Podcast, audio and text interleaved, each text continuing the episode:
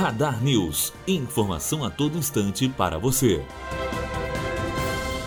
Bolsonaro tenta estreitar laços, mas o Brasil não é a prioridade dos Estados Unidos.